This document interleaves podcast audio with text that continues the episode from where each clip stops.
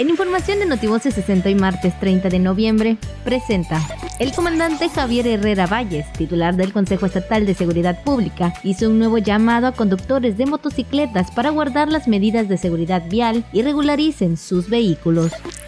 La inversión que en materia de combate a los delitos ambientales se lleva a cabo en el país y en específico en la región sureste no será suficiente si antes los gobiernos no construyen proyectos productivos, advirtió la gobernadora Laida Sansores San Román durante el segundo encuentro de gobernadores con la Embajada de los Estados Unidos. Reafirma el ISTE su compromiso activo de cero tolerancia al hostigamiento y acoso sexual.